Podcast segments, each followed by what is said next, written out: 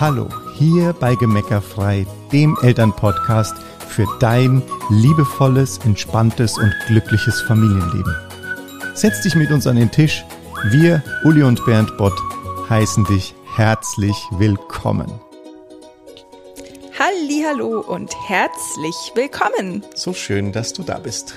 Genau, heute wollen wir mal bisschen provokativ, nein, provo wie sag mal, ja. ja, provokativ einsteigen. Warum mhm. Eltern heute versteckt autoritär sind. Na, und vielleicht hat es dir schon, als du den Titel gelesen hast, die Fingernägel hochgebogen oder die Zehennägel und äh, du sitzt vielleicht sogar jetzt schon äh, äh, vor deinem Handy und hörst uns zu und bist schon drauf und dran, uns widerlegen zu wollen, weil du auf gar keinen Fall dich in diese Schublade stecken lassen willst, dass du autoritär bist, deine, deine Kinder autoritär erziehst oder begleitest. Und ähm, ja, ich will dich gern einladen, dich mal drauf einzulassen, weil wir festgestellt haben, wie bedeutsam es ist, weil wir da ganz tief kommen zu gesellschaftlichen Memen, also zu Glaubenssätzen, die wir gesellschaftlich entwickelt haben und noch weiter übernehmen, unbewusst, auch wenn wir es bewusst längst anders machen wollen. Und wir wollen heute einfach einen kleinen Impuls dazu geben, dass du mal drüber nachdenkst und für dich rausfindest, ob das womöglich auch für dich zutreffen könnte. Genau, und ganz wichtig dabei ist natürlich, dass wir ja wissen, um jetzt deine Zehennägel wieder ein bisschen zurückzubiegen, ähm, weil natürlich wir ja wissen, dass das niemand absichtlich tut. Natürlich nicht. Genau. Also zumindest wer gemeckerfrei hört, ja, will nicht genau. absichtlich autoritär erziehen. Ja, der könnte ja auch. Wer es absichtlich will, der kann es ja einfach offensiv machen. Das, ja, genau. Worüber wir ja sprechen, ist was bisschen äh, subtileres. Genau. Quasi. Und dafür darf man erstmal gucken, was war denn eigentlich die Zielsetzung von autoritärer Erziehung? Also warum ist das eigentlich als Erziehungsrichtung, als Erziehungsstil entstanden?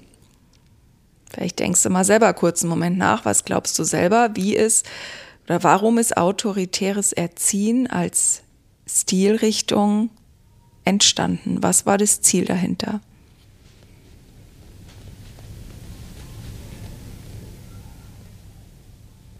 Jetzt freue ich mal den Bernd. Ja, das Ziel autoritärer Erziehung war, Kinder dazu zu bringen, in der Gesellschaft zu funktionieren.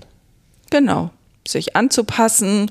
Äh, ja, du hast eben, als wir drüber gesprochen haben, auch gefügig sein genannt. Ne? Ja. Also das ist ja auch das, wie, wie früher Schule funktioniert hat mit Rohrstock und so. Ne? Also entweder du spurst oder es gibt halt eine Strafe entsprechend. Ja, also das war ja äh, kennt man ja vielleicht aus den Geschichten oder Erlebnissen der Großeltern, Eltern noch so. Na, nur jetzt lass uns mal hingucken. Was ist denn heute dein Ziel, wenn du deine Kinder begleitest? Und da gibt es aus unserer Sicht eben zwei verschiedene Ziele. Das eine, das du uns jetzt erzählen würdest reflektiert und weitergebildet, wie du bist, würdest du vielleicht Sachen sagen, wie du willst, dass dein Kind sich selbst zum Ausdruck bringt, dass es sich selbst lebt, dass es sein Potenzial entdeckt, dass es äh, glücklich ist. Dass es für sich einstehen kann. Ja. Ja, dass es auch für seine andere, Emotionen kennt und lebt. Für andere äh, das Wort ergreift und äh, so, das käme aus deinem bewussten Teil. Ja. Und dein Unterbewusstsein das verhält sich nicht viel anders wie die autoritären Eltern, Lehrer früher. Weil dein Unterbewusstsein will dann doch wieder ganz schnell, dass deine Kinder lieb und nett und angepasst sind. Zum Beispiel, ne, habe ich bei mir selber auch beobachtet, wenn eins unserer Kinder früher mal richtig ausgeflippt ist und rumgeschrien hat, dann habe ich mal das Fenster zugemacht, damit die Nachbarn es nicht hören. Zum Beispiel. Oder, ne, was weiß ich, wenn der Teenager in irgendwelchen Klamotten rumrennt, die eindeutig äh, gegen dein Verständnis von ordentlich angezogen verstoßen, Wie sehr bist du bereit, das zu tolerieren und wie sehr regulierst du das? Ja, zum Beispiel. Oder Wutanfälle im Supermarkt oder was wir hier jetzt ähm, erlebt haben, ne, wenn die Kiddies am Strand rumschreien und die Eltern dann ganz hektisch die Kinder dazu bringen wollen, wieder lieb und nett und angepasst zu sein. Weil im Endeffekt am Ende des Tages, und das ist vielleicht auch einer der Gründe, warum du bei Gemeckerfrei gelandet bist, wünschst du dir, dass deine Kinder genau das sind, lieb und nett und dass sie funktionieren, dass sie sich sozial verhalten, dass sie nett sind zu anderen, dass sie einfach, ne, ein, dass sie gut funktionieren. Und da hat sich eben, sagt Jesper Johl und sagen wir, im Vergleich zum autoritären Erziehungsstil gar nicht so viel verändert. Nur machen wir es heute subtiler, nicht so offensichtlich. Und es ist eigentlich sogar noch ein bisschen fieser, weil wir belohnen angepasstes, liebes, nettes Verhalten mit Liebe und wir bestrafen das andere Verhalten mit Liebesentzug mit Kritik. Und Kritik, das ist ein, eine Perle aus diesem Podcast, die du für dich noch mitnehmen kannst. Kinder nehmen jede Kritik persönlich. Die können nicht sagen, na, das ist jetzt mein Verhalten, hat ihm nicht gefallen, sondern die nehmen, wenn du schlechte Laune hast, bezieht das Kind das auf sich, aus welchem Grund auch immer du schlecht gelaunt bist. Wenn du ein Kind kritisierst, fühlt es sich ungeliebt. Und deshalb ist die Waffe, die heute, der heutigen Eltern ist Liebe oder Liebesentzug. Also eigentlich ist die Waffe ist der Liebesentzug. Ne? Ähm, und damit versuchen wir Kinder in ein angepasstes Verhalten zu lenken, sind dabei oft aber selber lieb und nett. Und das macht es den Kindern viel schwerer zu erkennen, was eigentlich schief läuft. Also gegen autoritäre Eltern mit abstrusen Regeln konnte man spätestens als Teenager sich auflehnen. Aber gegen Eltern, die immer angepasst sind, die immer lieb und nett sind und aber mit Liebesentzug arbeiten, kann man sich nicht mal als Teenager auflehnen. Da sucht man den Fehler nur bei sich. Ja, weil du keinen Gegenpart hast. Genau. Ne? Weil du keinen, das, das ist, äh, wenn du offensiv autoritär jemand als, als Eltern hast, dann kannst du zumindest in den Kampf gehen, in genau. den offenen.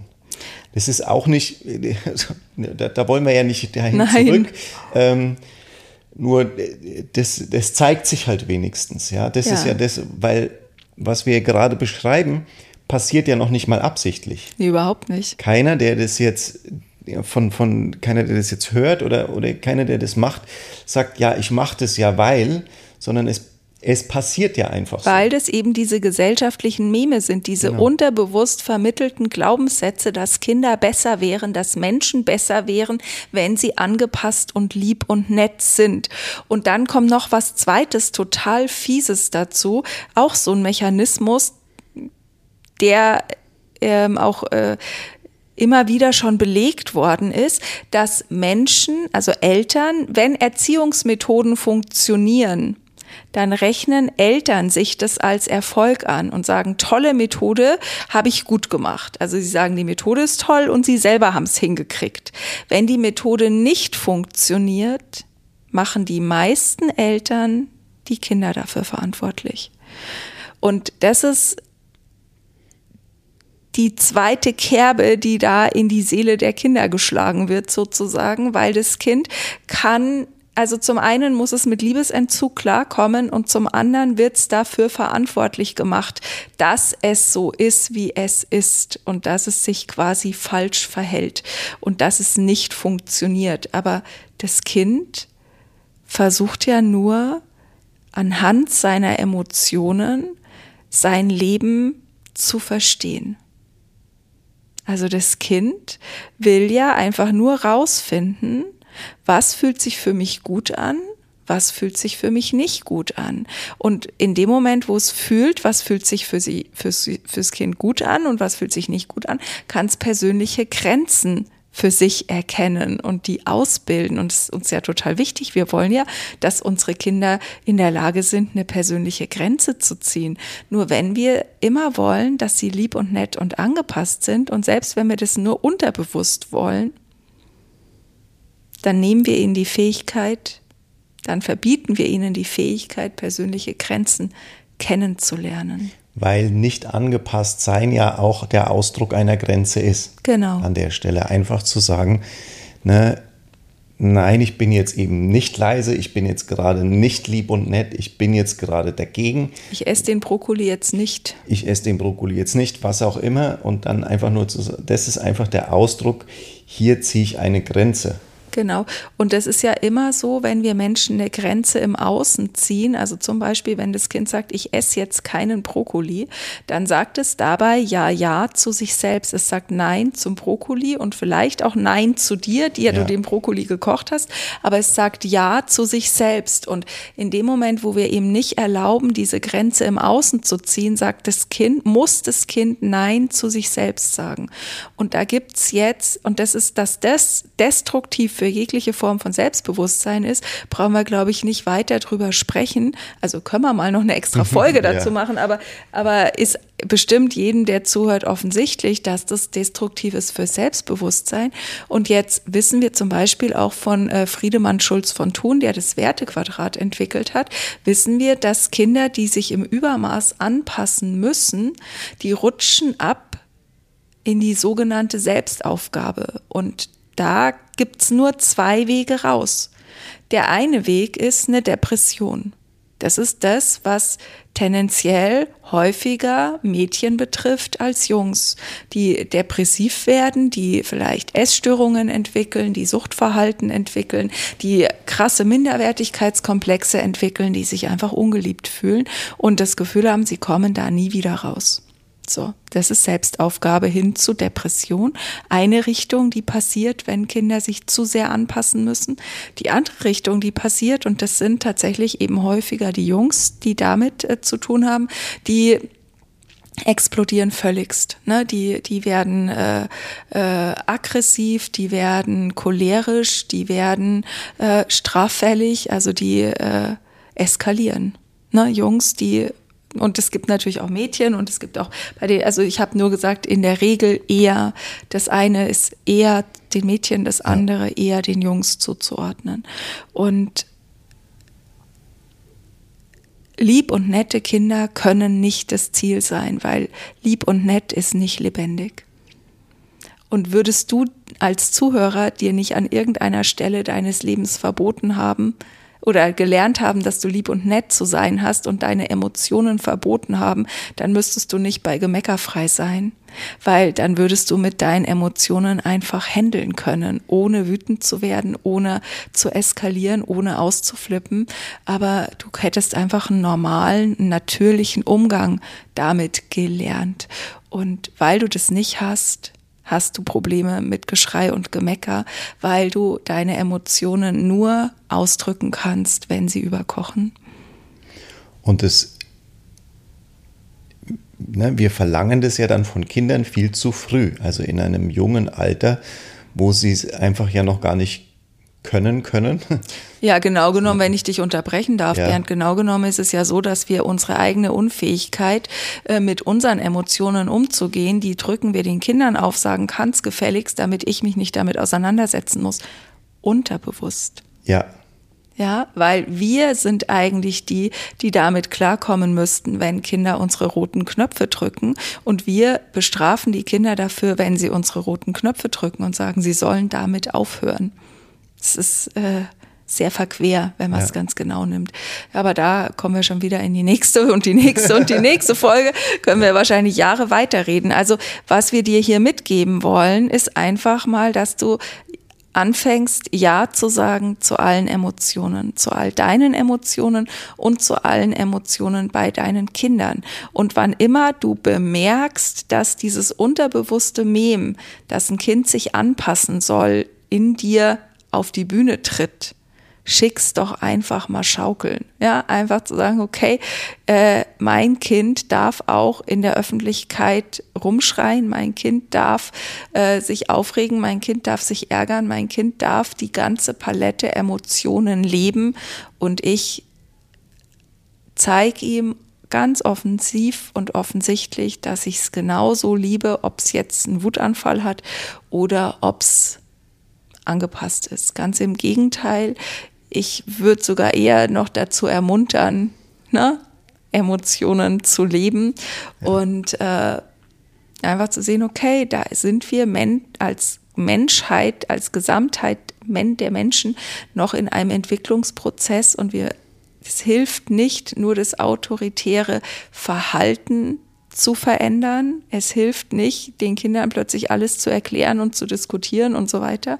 Äh, es hilft auch nicht, äh, lieb und nett zu den Kindern zu sein, wenn ich gleichzeitig dieselbe Erwartung an die Kinder habe, nämlich dass sie funktionieren. Und das nächste ist eben zu gucken, sind die individuellen Bedürfnisse und das, was ich erwarte an Anpassungen. Also dürfen die Kinder ihre individuellen Bedürfnisse im gleichen Maß leben, wie ich erwarte, dass es sich anpasst und sind die beiden Werte in der Balance. Und das ist schon mal ein gutes ähm, Kriterium dafür, dass das Kind weder depressiv wird noch cholerisch. Und da kannst du einfach mal ein bisschen spielen damit. Ja, es ist eine Folge, die dich zum Nachdenken anregt und zum ja, mal in dein Unterbewusstsein eintauchen. Und wenn du mehr über Wut und Emotionen lernen willst, dann gönn dir unseren Premium-Kurs. Ne, es gibt ein erstes 21-Tage-Programm von uns zum Thema Endlich Schluss mit Wutanfällen. Genau, und es geht dabei um Wut. Und jetzt sagst du vielleicht, wieso Schluss mit Wutanfällen, wenn ihr gerade sagt, es geht um Emotionen. Mhm. Ja, genau, es geht um Emotionen. Wut muss da sein dürfen und sie muss nicht sich in Wutanfällen kanalisieren, weil Wutanfälle sind einfach ungesund für alle Beteiligten. Ja, das ist eigentlich schon diese, das, was wir ja vorher mit cholerisch genau. bezeichnet haben, da springt es ja schon über an der genau. Stelle. Genau.